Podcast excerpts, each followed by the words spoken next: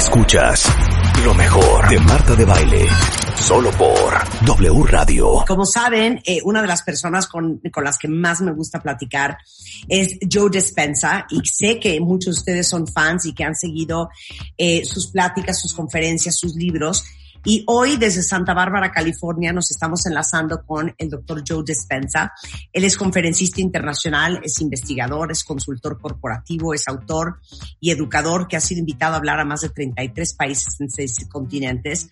Es miembro de la Facultad de la Universidad de Quantum en Honolulu, Hawaii, el Instituto Omega de Estudios Holísticos en Greenback, en New York, y el Centro de Kripalu para yoga y salud en Stockbridge, Massachusetts. Es especialista en neurociencias, en epigenética y en la física eh, cuántica para explorar la ciencia. Y seguramente muchos de ustedes han leído libros como Becoming Supernatural, You Are the Placebo, Breaking the Habit of Being Yourself, Evolve Your Brain, The Science of Changing Your Mind.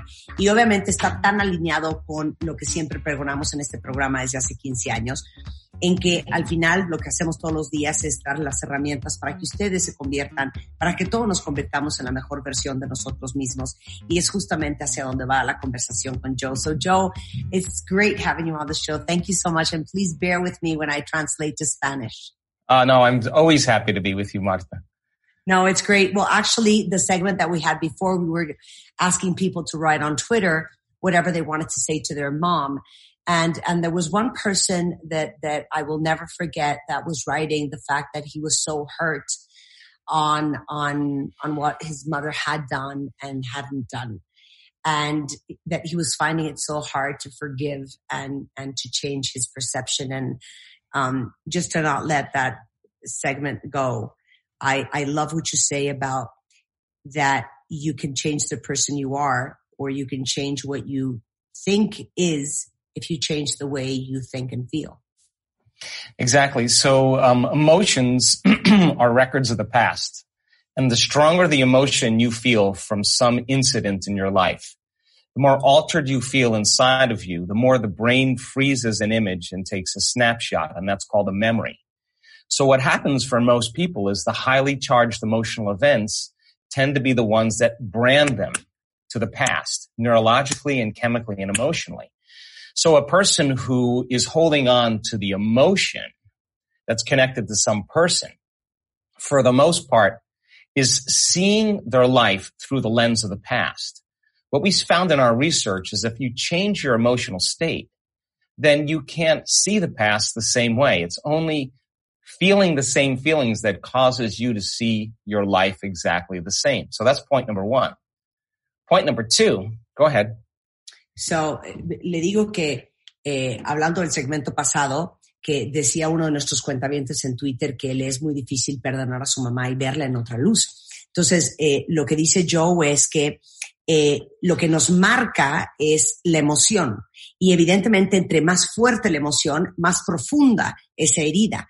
Y que cuando, eh, lo que han investigado en neurociencias, etcétera, es que cuando esa eh, emoción se, se graba en la memoria del cerebro y en la memoria de tu cuerpo, estás en realidad viviendo el pasado y viendo el pasado a través de esa emoción. Y solamente cambiando la emoción puedes revivir el evento o esa conexión que tú tienes con, con la persona desde otro lugar.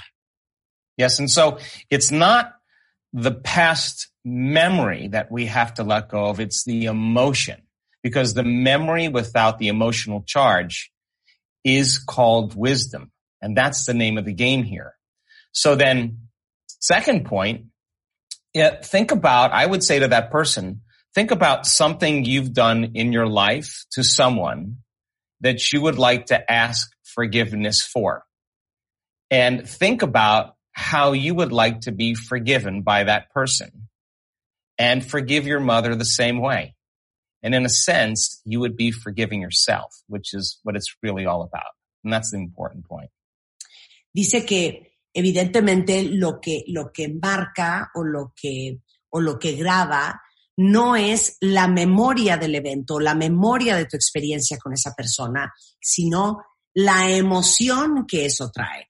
Y que un súper buen ejercicio es que piensen en algo que ustedes han hecho en su vida por lo cual quisieran pedir perdón.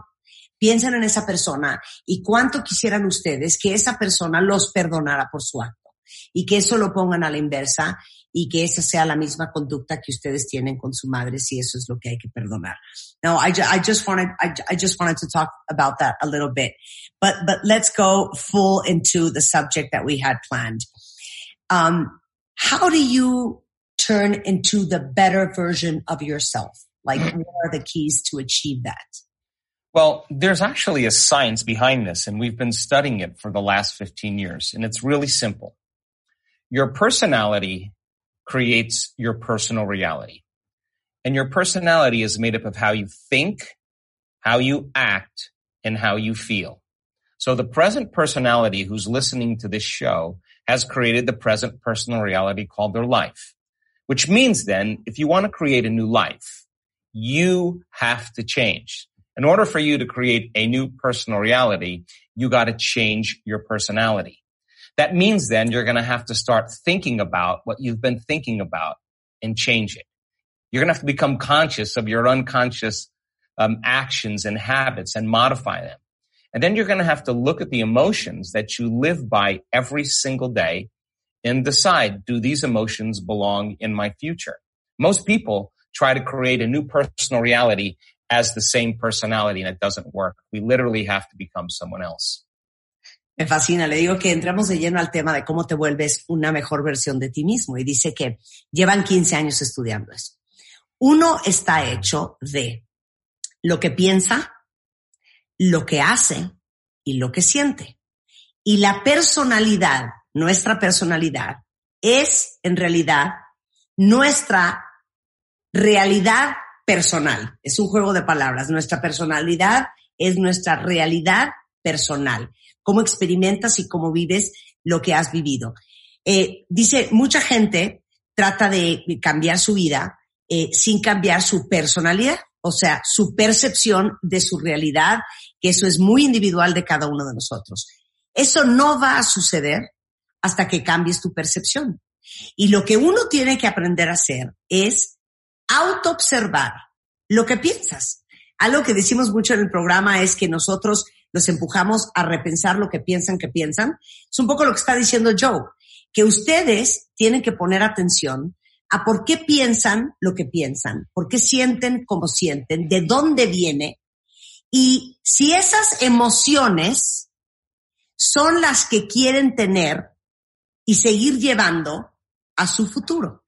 I think I did a pretty decent job. You did very well. I even understood that. So, okay. so this is biological now because um, most people, 90% of the thoughts that they think are the same thoughts as the day before. Now, if you believe that your thoughts have something to do with creating your life, if 90% of your thoughts are the same as the day before, then your life is going to stay the same because the same thoughts lead to the same choices. The same choices lead to the same behaviors. The same behaviors create the same experiences and the same experiences produce the same feelings and emotions and those same feelings and emotions influence our very same thoughts. Now, here's the problem. Our biology, our neurocircuitry, our neurochemistry, our hormones, and even our gene expression stays the same. And the principle in neuroscience says that nerve cells that fire together wire together. You keep thinking, acting, feeling, choosing, experiencing in the same exact way, your brain is going to get hardwired into a very finite signature. And by the time we're 35 years old, 95% of who we are is a set of unconscious, memorized behaviors, hardwired thoughts, and automatic emotional reactions. So then the first step to change is becoming conscious of your unconscious self. That's lighting a match in a dark place. That's when it begins to happen. And most people wait for crisis or trauma or disease or diagnosis to change. And my message is, why would you wait for that? My goodness. Bueno, dice, el 90% de lo que pensamos ayer es exactamente lo mismo que pensamos hoy. Y desde el punto de vista de la neurociencia, cuando eh, uno eh, actúa, eh, opera decide, crea hábitos, toma decisiones desde esos pensamientos. Si el 90% de lo que pensamos hoy es lo mismo que ayer y va a ser lo mismo que mañana, evidentemente no hay forma que nuestra vida, ni la forma en que tomamos decisiones, ni la forma en que pensamos, ni la forma en que sentimos, sea diferente. Luego entonces, el arte es entender cómo hacer el subconsciente consciente en nosotros, darnos cuenta y poner atención de cómo pensamos si queremos que nuestra realidad sea diferente. Okay, so we're going to do a commercial break and we'll come right back, okay? Don't move. Thank Vamos you. a hacer un corte comercial. Eh, si tienen algo que comentar, si tienen algo que compartir con nosotros, si tienen alguna duda para Joe, déjenoslo saber en redes sociales. Hacemos una pausa y regresamos. Lo mejor, lo mejor de Marta de Baile, solo por W Radio. W. W Radio. Hacemos una pausa. Escuchas lo mejor de Marta de Baile, solo por W Radio. Estamos de regreso en W Radio, son exactamente las 12.33 de la tarde y bueno, para todos ustedes que nos están viendo, en esta conversación con el doctor Joe Dispensa que está en Santa Bárbara, California, sobre el tema de cómo ser una mejor versión de nosotros mismos. Antes del corte eh, explicaba Joe eh, de cómo tienes que generar la emoción para que suceda el evento. Entonces, antes de pasar a otro tema, quiero y poner algunos ejemplos para ustedes. Si el cerebro eh, eh, como ustedes saben, neurocientíficamente se explica que eh, para los 35 años se fija en el cerebro la forma en que están conectadas todas nuestras neuronas y obviamente entre más repites los mismos pensamientos, más se refuerza esa conexión. Para los 35 años, el 95% de lo que pensamos está totalmente fijado en nuestro cerebro. Y para que eso cambie, cuando llevas 35 años pensando, actuando, operando desde el mismo lugar, eh, ya es más complicado. Y la única forma de hacerlo es haciendo el subconsciente consciente. Exactly. so then, if you wanted to create a new version of yourself, then you would have to start thinking, what thoughts do I want to fire and wire in my brain? And if you put your attention and intention on those thoughts and you know how to do this, you'll begin to install new neurological circuits in your brain. So now, if you keep doing it over and over again, that hardware that you're installing in your brain will become like a software program. And that will be the new thought in your head, like, I can, anything's possible, I'm worth it, whatever it is. Then if you said, how am I going to act today? And without getting up and checking your cell phone and doing anything else, you closed your eyes and you began to rehearse in your mind how you were going to act. If you were truly present, your brain would not know the difference between what you were imagining and a real life event. That means then your brain is looking like you've already done something. Now you're priming your brain with new circuitry for you to behave like a happy person. Keep practicing it and firing and wiring. It's going to get easier for you to behave as a happy person. Now here's the hard part.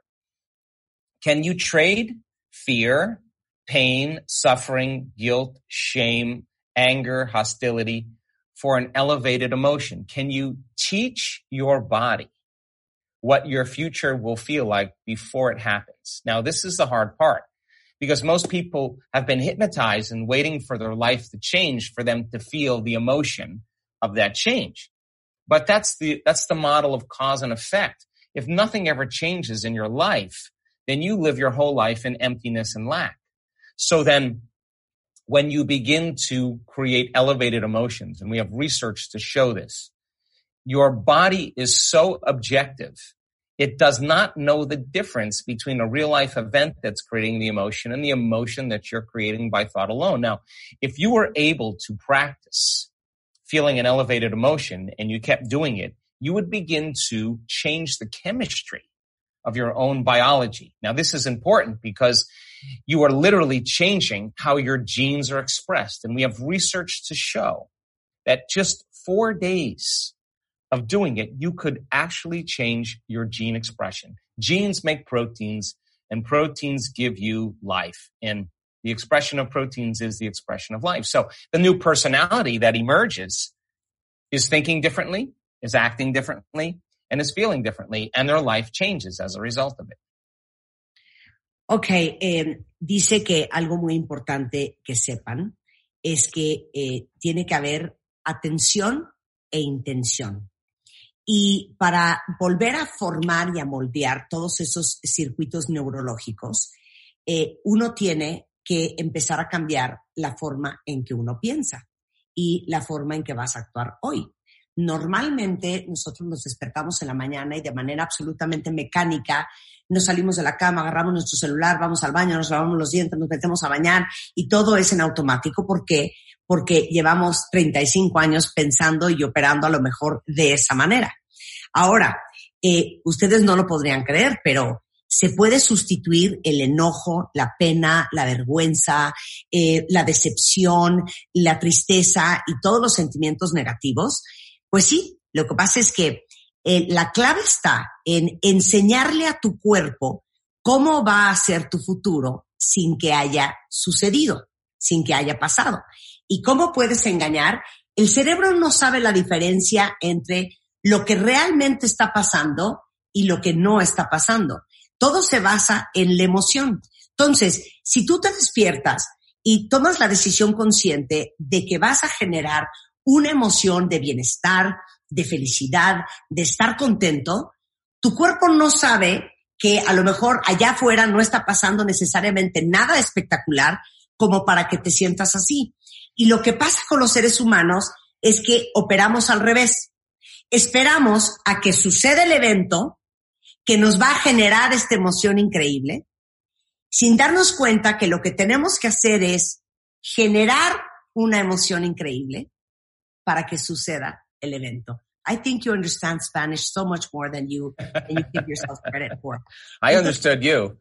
Entonces, eh, es, esto es bien importante. Eh, si queremos conseguir el trabajo de nuestros sueños, estamos esperando a que nos den ese trabajo para estar súper contentos y súper felices y sentirnos súper exitosos y que no lo merecíamos y que es lo mejor que nos ha pasado. Y lo que dice Joe es que es muy difícil que te den ese trabajo si tú no generas esa emoción. Y esa emoción es la que justamente trae a tu vida una nueva realidad. Y eso todo es en base a los pensamientos y a la emoción elevada. Entonces, imagínense ustedes que se ha comprobado que cuatro días pensando así, tú puedes cambiar la expresión de genes, lo cual genera la proteína de la cual nos alimentamos todos. Y se ha comprobado que en cuatro días, teniendo esa emoción elevada hacia lo que quieres en el futuro de tu vida, eso va a acabar sucediendo. You got everything I said in Spanish. Don't lie to me, Joe.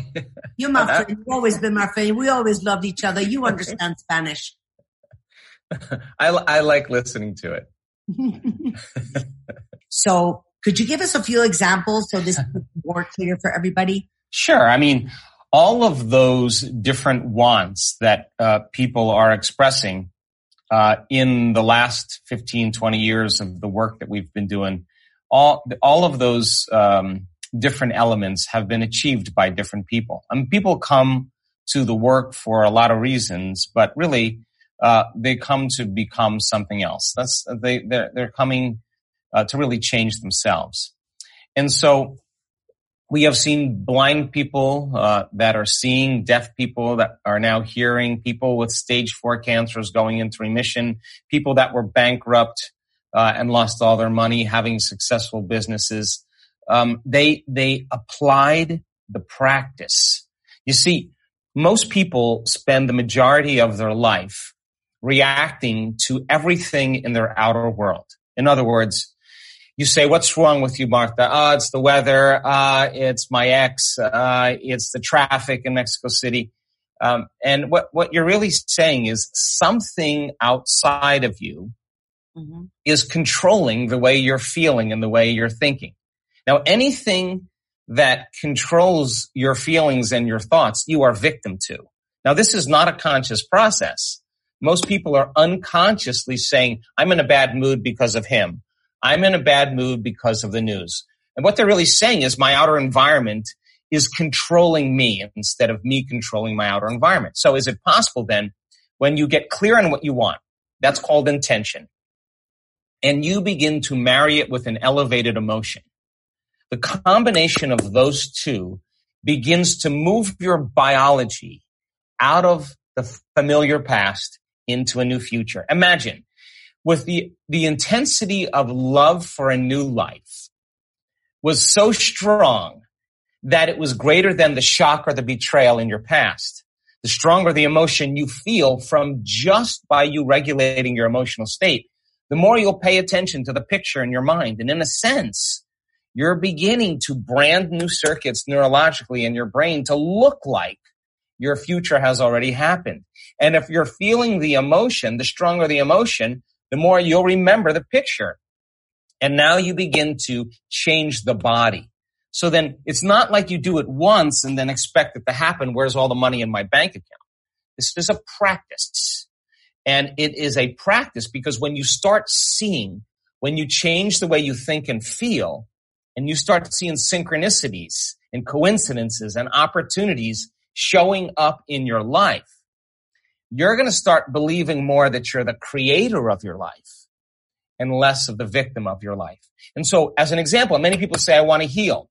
Well, before you heal, you got to understand the science of why you're sick and how you got there so that you can begin to apply a method or a formula to master the formula. And when you do, the side effect of it is healing. The side effect of it is a new relationship. The side effect of it is a new opportunity, a new career.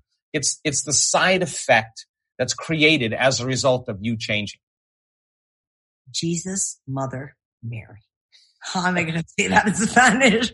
I'll help you. I'll help you. Okay. Dice, eh, es increíble todo lo que ha pasado en los últimos 15, 20 años desde que llevamos estudiando cómo funciona el cerebro y cómo funciona la conducta humana y todas estas conexiones neurológicas. Y hemos visto gente que no veía que ahora ve.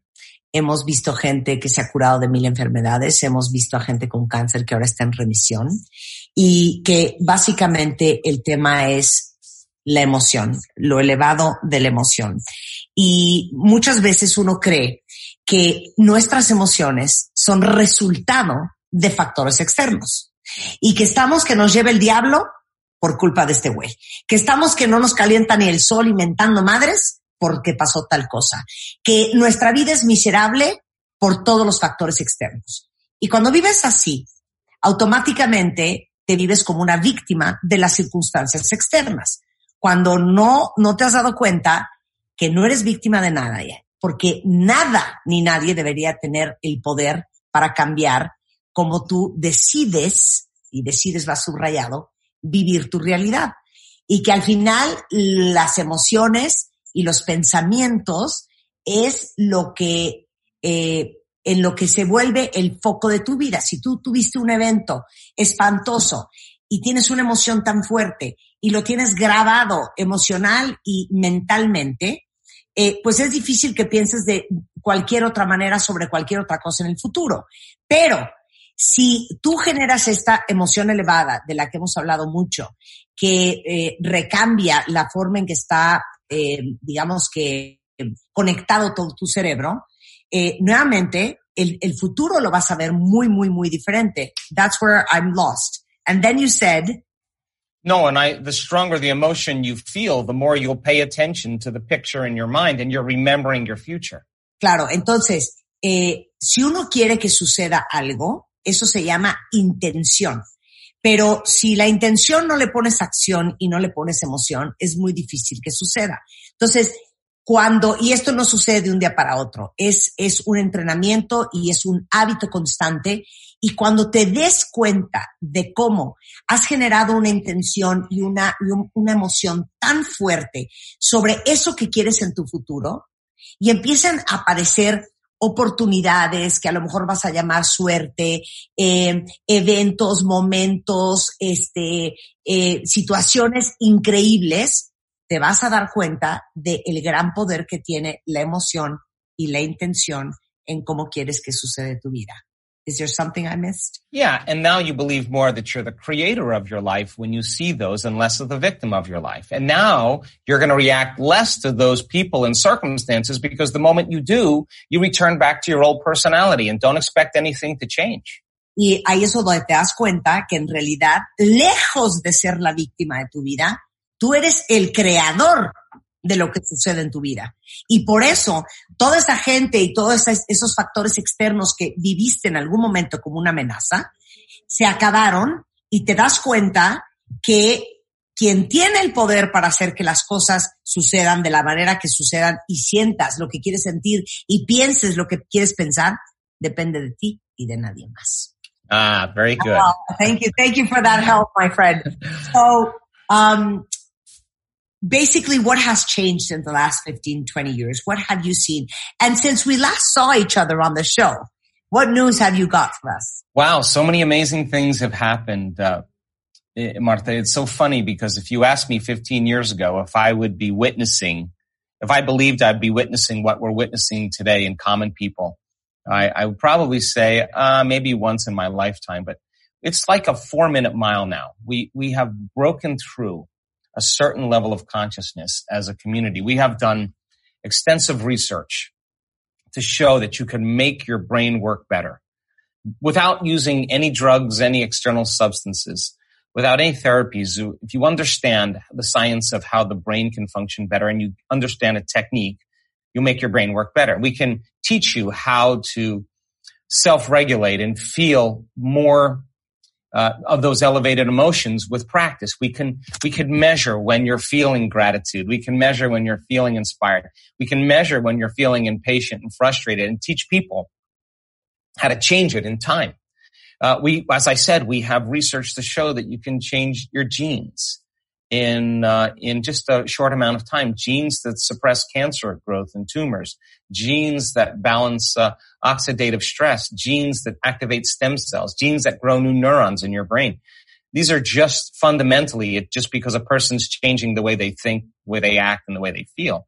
You can strengthen your immune system when you feel gratitude by 50% in four days. In other words, when you activate your heart center and you understand the science of how to do that, your immune system is getting a new signal emotionally and it begins to activate T cells that are the elite army of of, of uh, agents that fight against bacteria and viruses. And that that's making your inner world a lot stronger. And and uh, people with autoimmune diseases go into remission. We, you can lengthen your life in 60 days of meditation. We've done the research. We've re- we're partnering with universities now because when we do our events, uh, uh, we see so many dramatic healings and changes uh, that they want to come and study us. So it's been an amazing time uh, for us as a um, as a community because uh, this is not just talking about it. When someone stands on the stage with stage four cancer and they tell their story of how they healed and they have their scans to prove it. I guarantee you every single person in that room is leaning in because that person is an example of truth. And it's so amazing when another person sitting in the audience has cancer and they're hearing this person tell their story. They're going to believe that they could do it once they see someone else do it. And wow, we've just seen just so many incredible healings. People with abusive past, people with all kinds of health conditions from rheumatoid arthritis to MS to Parkinson's. We've seen just dramatic changes in, in people's health and in their, in their lives. And, and now people are starting to understand how to do it. And we've had universities come and study us and they're so impressed with what we're doing. It's really amazing. Well, that's amazing. Can we go and live with you until we get cured Come. Uh, le digo que qué ha pasado desde la última vez que nos vimos y me dice, no, no tienes una idea qué cosa más impresionante eh, lo que hemos aprendido de cómo funciona el cerebro eh, y, y, lo que hemos podido compartir con gente. Si a mí me dices hace 15, 20 años cuando empezamos esto, eh, que esto iba a suceder, yo jamás lo hubiera creído, pero la verdad es que hemos aprendido tanto sobre el cerebro y, y sobre cómo sí puedes cambiar la forma en que funciona tu cerebro y que funcione mucho mejor. Aprender a autorregularte eh, es, es impresionante. Aprender de cómo cada cambian eh, eh, tomografías las ondas en tu cerebro cuando sientes gratitud, cuando sientes emociones elevadas o cuando sientes emociones negativas. Este, y eso realmente hemos estudiado que cambia tus genes cambia cómo funciona tu cuerpo, cambia inclusive eh, tu sistema inmune. Dice, eh, se generan más células T, que son los agentes que combaten virus y bacterias. Nos hemos dado cuenta como gente que tenía a lo mejor artritis reumatoide o enfermedades autoinmunes, lupus, este, la lista es interminable, eh, han, han podido darle la vuelta a su salud eh, en 60 días. Eh, y y es impresionante de repente estar en un auditorio y ver a una persona en, eh, que estuvo en fase 4 de cáncer y que dice estoy en remisión y que tiene los estudios para comprobar lo contrario y la enorme oportunidad que eso significa para alguien más en la audiencia que a lo mejor está pasando eh, por un cáncer fulminante y escuchar eso y saber que ellos tienen en sus manos la oportunidad de darle la vuelta a su genética y de ser gente más sana y más contenta es verdaderamente increíble. Well, you just touched a touchy subject, which is our immune system. And now with the COVID-19 that everybody's worried sick in their homes for the last eight weeks, what could you say about uh, uh, about that in these times? Well, I think this is a great opportunity for people to have a better understanding about their bodies and how the intelligence of their bodies is already fighting against bacteria and viruses on a moment to moment basis. And I just want people to understand if you are in fear, you are suppressing your immune system. That's what fear does. The research shows that if you get fearful and worried, you're actually weakening your immune system from functioning and you're making yourself more susceptible to bacteria and viruses. That's what fear does. By the same means, what a great opportunity for people to break out of routines and be in one place and really think about what they value when the world gets back to going again, who they want to be, what, what changes do they want to make and, and use this time wisely as an opportunity to retreat. And I mean, if we, we can prove that your immune system can strengthen and make a, an immunoglobulin called immunoglobulin A, that is your body's primary defense against bacteria and viruses.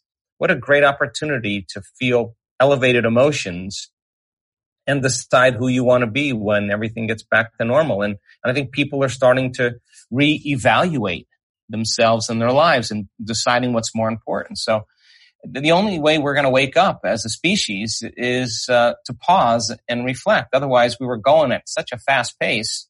Uh, we could have ended up in uh, worse trouble than we are now. And I, I think um, when people understand that that their body has an innate intelligence to heal, um, uh, I think it would be would be good for them to realize that they would work on on changing their emotional states as well. Dice que en estos tiempos qué importante es tomar estos momentos para reflexionar en cómo hemos vivido la vida, en cómo la queremos vivir, en, en, en, darnos cuenta el gran poder que tienen nuestros pensamientos y nuestras emociones sobre cómo funciona nuestro cuerpo y qué tan fuerte está nuestro cuerpo. Eh, uno de los grandes problemas en una pandemia como la que estamos viviendo ahorita es que uno de los principales sentimientos en toda la población es el miedo y el miedo está comprobado que disminuye la fortaleza de tu sistema inmune y que tiene que ver todo con las inmunoglobulinas A y que, y que este es momento, eh, this is a moment to be positive and to think that we're going to be fine and that everything's fine. So our immune system is better. Exactly. My friend, my friend, it's always fantastic talking to you. Thank you so much for being on the show as always. I could talk like five hours straight with you. Are you coming to Mexico soon? Soon, soon as uh, soon as the world opens up, uh, I have too many great friends in Mexico City. Too many chilangos I have to visit. Exactly, that's the right word to use. Te digo que mil gracias por estar en el programa. Sé que muchos de ustedes son super fans y que pronto en cuanto pase eso vendrá a México, que tiene muchos amigos chilangos. A big kiss to you all the way to Santa Barbara. Thank you so much. Thank you for all you do. chao, chao. Bueno, con esto nos vamos cuentavientes, pero estamos de regreso mañana en punto de las 10 de la mañana. Adiós. I never meant to put you through this test. Oh yeah. Cause I know that I never did trust you. Cause you know I I can't always be my best. And that's why your love is a weight off my shoulder. And that's why your love every day